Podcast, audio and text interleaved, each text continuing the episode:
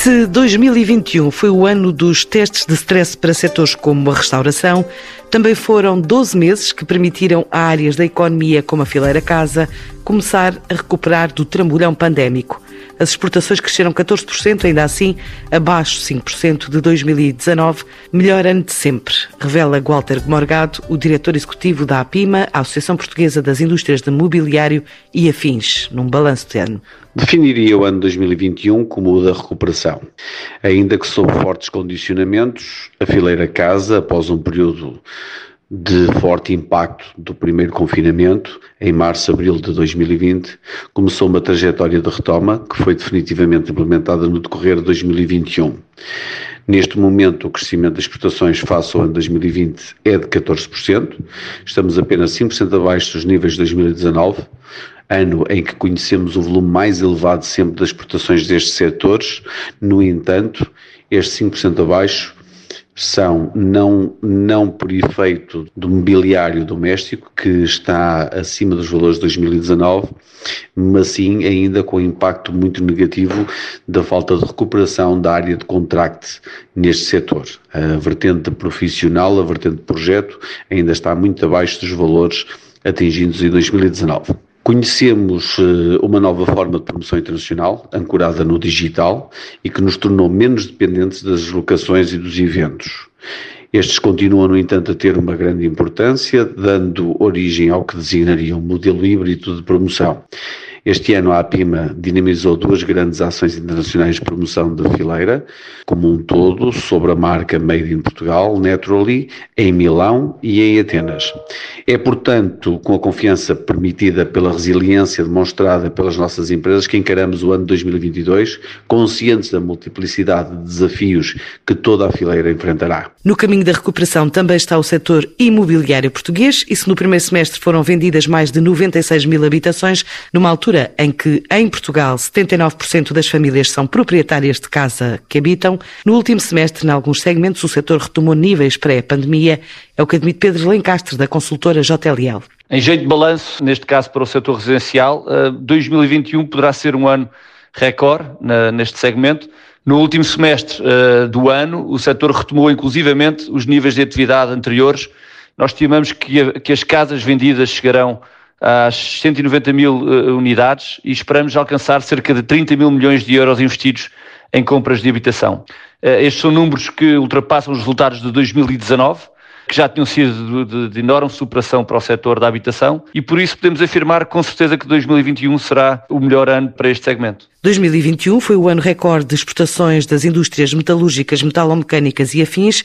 Ainda assim, apesar de recuperar do negócio em mercados tradicionais europeus e do crescimento exponencial em destinos mais exóticos, José Oliveira Guia, presidente da Associação Nacional de Empresas Metalúrgicas e Eletromecânicas, critica o papel do Estado na contratação pública e na formação profissional. O melhor foi, sem dúvida nenhuma, a reafirmação de que o setor metalúrgico e eletromecânico é, na economia portuguesa, sem qualquer dúvida, o setor que mais exporta de todos os setores da, da, da economia eh, e, sobretudo, da indústria transformadora. Isso é o melhor. O pior de 2021, temo que se repita em 2022, é que as empresas lutaram contra aspectos importantes da sua atividade. Primeiro aspecto, a relação com o Estado. O Estado ocupa, direto ou indiretamente, 60% da economia nacional e a maneira do Estado atuar no mercado é comprar através de concursos públicos. Em termos gerais, dos concursos relativos ao setor metalúrgico e eletromecânico que foram lançados pelo Estado, todos, sem qualquer exceção, foram lançados com preços abaixo dos custos ou próximo dos custos. O que significa que a maior parte deles foram desertos e, e, e os que não foram desertos eh, conduzem as empresas para naturalmente para a insolvência. Por outro lado, é claro que o Estado não acompanhou, porque há uma grande confusão relativamente ao que entende por ensino profissional e formação profissional. O Estado pensa que faz ensino profissional, não há ensino profissional, nem ensino profissionalizante, há formação profissional. Este grande equívoco está a reduzir uh, o país as empresas não têm mão de obra, não têm mão de obra capacitada, qualificada para as suas funções Portanto, é uma desgraça. Dos satélites de alta resolução ao Porto Espacial de Santa Maria, às três aeronaves em construção e a ambição de chegar a 3% do PIB, o setor da aeronáutica, defesa e espaço considera 2021 o ano do investimento. É o que afirma José Neves, presidente do cluster AED. Este foi um ano pleno de desafios que reforçou toda uma dinâmica de crescimento do ecossistema de aeronáutica, espaço e defesa em Portugal. No domínio da aeronáutica, observámos um reforço do investimento realizado tanto por atores nacionais como internacionais. Por exemplo, o arranque do recente investimento de 74 milhões de euros da OGMA irá expandir o leque de atividades nas áreas de manutenção, reparação e recondicionamento de motores de aviões. Este projeto dá resposta ao contrato assinado com a Pratt Whitney para realizar, em Alverca, um novo centro de manutenção autorizado para motores de uma nova geração. Fruto do forte crescimento que se verifica neste setor, foi recentemente assinado o protocolo para o lançamento da Academia Aeronáutica de Portugal. Este protocolo é acompanhado por outras iniciativas que juntam escolas, universidades e empresas, como o projeto Mariar ou o bem-sucedido evento ID Careers, mobilizado pelo próprio cluster. Destaque igualmente o arranque da Academia do Arsenal 4.0, lançada pelo Sr. Ministro da Defesa Nacional, Dr. João Gomes Cravinho, no quadro da Estratégia de Desenvolvimento do Setor Naval em Portugal. Esta Academia tem por objetivo desenvolver um conjunto de programas para promover a competitividade e a inovação do cluster naval a partir do reforço da ligação entre a indústria e a academia. Nota ainda que várias empresas nacionais do setor foram destaque mundo fora, como no caso da Alma Design que venceu o galardão Crystal Cabin Award. No setor espacial, existe um rol de desenvolvimentos tecnológicos que sublinham a mobilização de um setor cada vez mais industrializado. A criação da Geosat, primeira empresa portuguesa que opera satélites de observação da Terra e uma das poucas ao nível europeu que consegue providenciar imagens de objetos com 50 cm de resolução, é um marco.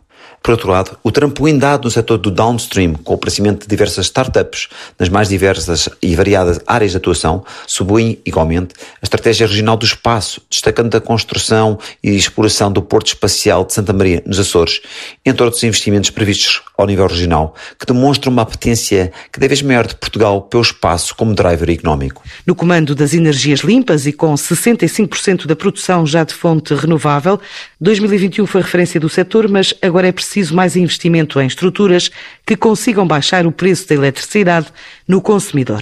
Defende Pedro Amaral Jorge, presidente da APREN. 2021 pode considerar-se para Portugal um ano positivo no que se refere à energia renovável. No entanto, há que referir que é fundamental aumentar o investimento por parte do Governo nas instituições públicas afetas ao processo de licenciamento de centros eletroprodutores. O reforço da APA, da DGEG, da CCDR e do ICNF é fundamental para que consigamos, de alguma forma, acelerar a transição energética rumo também à independência energética e proteger Portugal contra estas flutuações e aumentos dos preços de energia. No entanto, podemos considerar como positivo o aumento da instalação de centros eletroprodutores em Portugal, que a 2021 podem considerar-se como tendo 5.5 gigawatts de eólica, 1.1 gigawatts solar e 7.1 gigawatts de hídrica, na expectativa de que estes números sejam ratificados no final de 2021. É também positivo o aumento de incorporação de energia renovável na produção de eletricidade quando comparamos 2020 com 2021, sendo que em 2020 57% da eletricidade consumida era fonte renovável e em 2021 já 65% da eletricidade consumida é de fonte renovável, um avanço claramente positivo. Também de destacar positivamente o novo Decreto-Lei do Sistema Elétrico Nacional, e que nos trará toda uma nova abordagem à transição energética e ao aumento, e ao aumento da incorporação de eletricidade renovável no consumo para a mobilidade, para os edifícios e para outras utilizações. Preocupante são os aumentos dos preços de eletricidade, como temos vindo, o preço grossista do mercado de eletricidade tem vindo a aumentar continuamente na Europa, e isto é uma preocupação a nível nacional e também a nível europeu. No entanto, há uma coisa fundamental a ter em mente: há um impacto positivo nas renováveis na redução das tarifas de eletricidade 2022. Com expectativas de mais de 12 mil milhões de euros, 220 mil empregos e 1.600 milhões para os cofres da Segurança Social, além de outras receitas fiscais, pela aposta em novas fontes de energia como o hidrogênio, o setor das renováveis espera já em 2022 uma poupança prevista na ordem dos 500 milhões, que se traduza no alívio real dos tarifários de eletricidade. O facto de termos incorporação de eletricidade renovável de fonte eólica e de fonte solar no mercado pode gerar em 2022 um alívio tarifário para os consumidores superior a 500 milhões de euros resultantes dos preços de energia permitidos pelos produtores de eletricidade renovável com preço fixo. A existência destes preços fixos de eletricidade à produção de energias renováveis representará em 2022 um benefício para os consumidores de eletricidade e não sobrecusto, sendo que os maiores beneficiários, e isto alegra-nos muito, será a indústria instalada em território continental. Também importante foi a reconfirmação do impacto positivo da implementação do Plano Nacional de Energia e Clima e da Estratégia Nacional do Hidrogênio nas variáveis fundamentais para o desenvolvimento do país.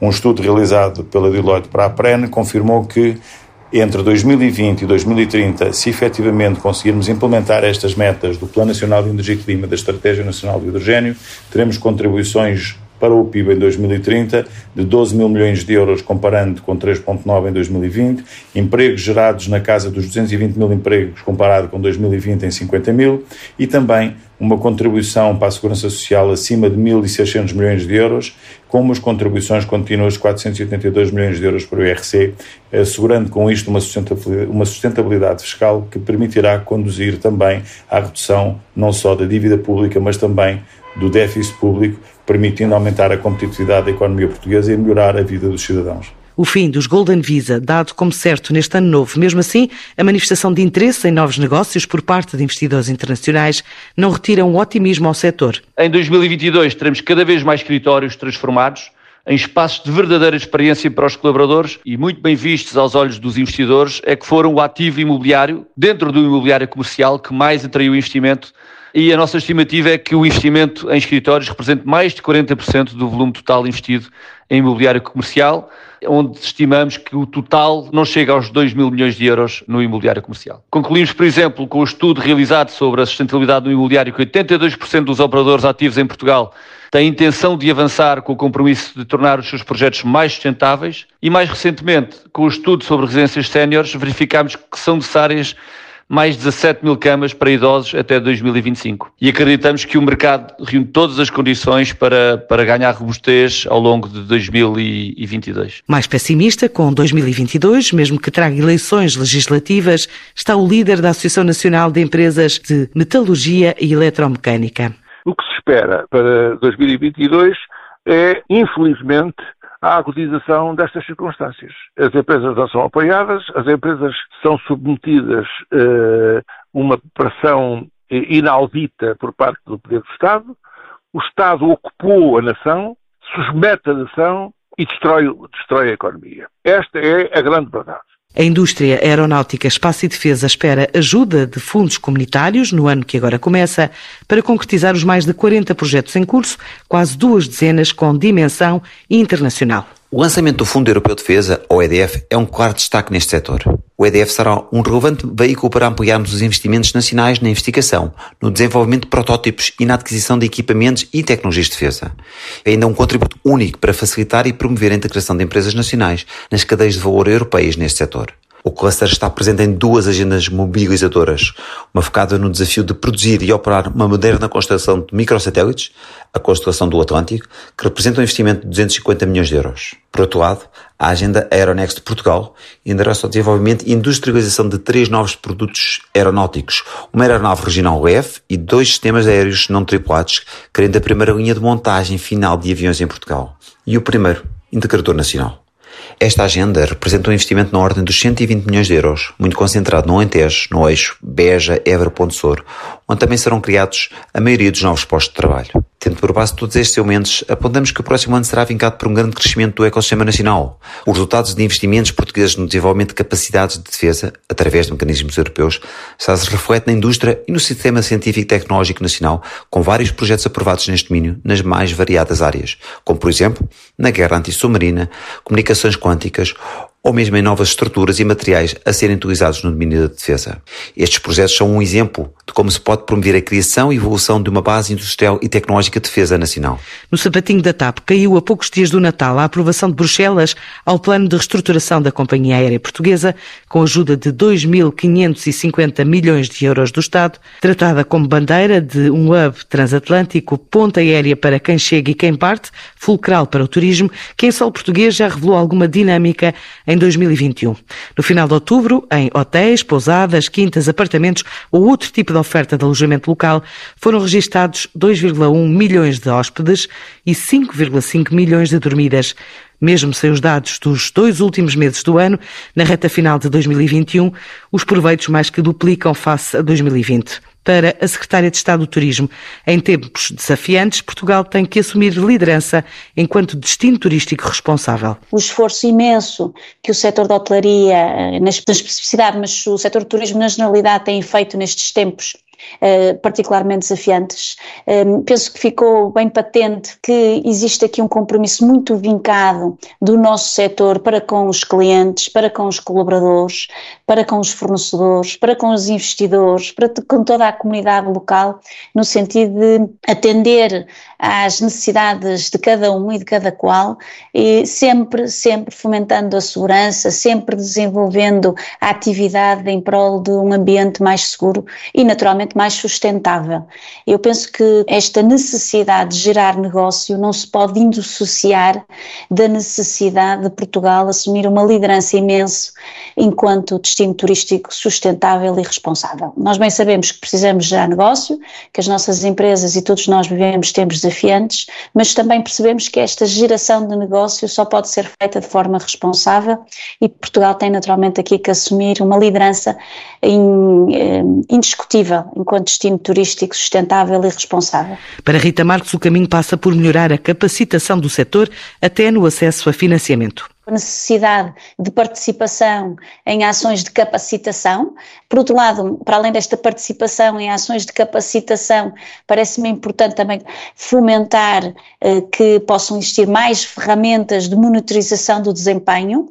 Isto pode inclusive ser útil para todos aqueles eh, operadores económicos que querem desenvolver o seu relatório de sustentabilidade, que me parece também uma peça fundamental hoje em dia para criar melhores condições para o melhor negócio. Um, isto também pode, naturalmente, ter uma vantagem adicional, porque há aqui uma, eh, intrinsecamente, depois, como consequência, uma maior facilidade no acesso a fontes de financiamento diversificadas, uh, estejamos nós a falar de crédito bancário, de capital de risco, de fundos de investimento, mercado de capitais, enfim, uma panóplia muito grande e diversificada de fontes de financiamento que também hoje têm nas suas análises de mérito esta dimensão, uh, responsabilidade social, responsabilidade ambiental incluída. E, não menos importante, a divulgação institucional e, no final, o reconhecimento público de todos os envolvidos, e é esse o meu papel, é reconhecer empenhadamente tudo aquilo que fizeram, tudo aquilo que têm feito em prol uh, da hotelaria, mas também em prol do turismo. Palavras deixadas na apresentação do programa OSPES, da Associação de Hotelaria de Portugal, que todos os anos atribui selos de responsabilidade social pelo impacto das ações geradas pelos operadores na sociedade. Só entre 2012 e 2020 foram doados 228.865 bens usados a cerca de uma centena de instituições de solidariedade social. Este ano não foi exceção, tal como anunciou Cristina Cisa Vieira, vice-presidente da AHP. O programa nasceu no terreno em 2013, muito modesto ainda, eh, com cinco instituições, até 2021, onde já temos 113 instituições protocoladas e 160 eh, hotéis eh, envolvidos. Relativamente ao WeShare, temos de facto, em termos de equipamentos industriais, foram doados 51, amenities, portanto, banho, 79.527, de mobiliário, entre eles, portanto, roupões, chigares de quarto, peças de, de vestuário, temos uh, 2.269. Depois, em termos de palamenta, portanto, equipamento de mesa e também algum apoio uh, sanitário, 146 e depois roupas de cama, edredons, colchas e atoalhados de casa de banho, 8.205 no âmbito da Covid-19. Como sabem, ajudamos a equipar eh, hospitais de campanha, volume de doações que foi alcançado num ano em que o grosso da nossa lotaria eh, esteve de facto completamente debaixo d'água. Ainda assim, houve a capacidade de eh, fornecer 1.599 refeições a profissionais de saúde e 9.570 noites que eh, foram bastante apreciadas e o feedback que tivemos foi, eh, de facto, de tocante. Foram poupados 672 milhões 294 mil e 400 litros de água e foram eliminadas 57.348 toneladas de desperdício. Tivemos a recolha de óleos usados. Os hotéis envolvidos, reparem, estávamos sem atividade, foram apenas cinco, mas ainda assim, estes hotéis geraram 1.428, quase 1.429 toneladas de óleos que foram reciclados e reaproveitados pela AMI. Relativamente à recolha e distribuição de papel, tiveram envolvidos apenas dois hotéis, Uh, ainda assim com uma recolha e distribuição de papel de 420 quilos de cartão e 15.600 quilos, 15.600 quilos de papel. Quanto à recolha de equipamentos elétricos, em 2020 estiveram envolvidos 14 hotéis, e geraram a recolha de 3.321 toneladas. 2021 fica ainda marcado pela primeira entrega de comida Uber Eats no espaço. A ideia partiu da empresa que cediu operações em Portugal no investimento de 90 milhões e geradora de 400 postos de trabalho, que com a ajuda de um empresário japonês fez chegar então a encomenda de cavala, entre outros alimentos, aos astronautas da Estação Espacial Internacional. Aqui na Terra, resta saber que menu reserva a todos o ano de 2022.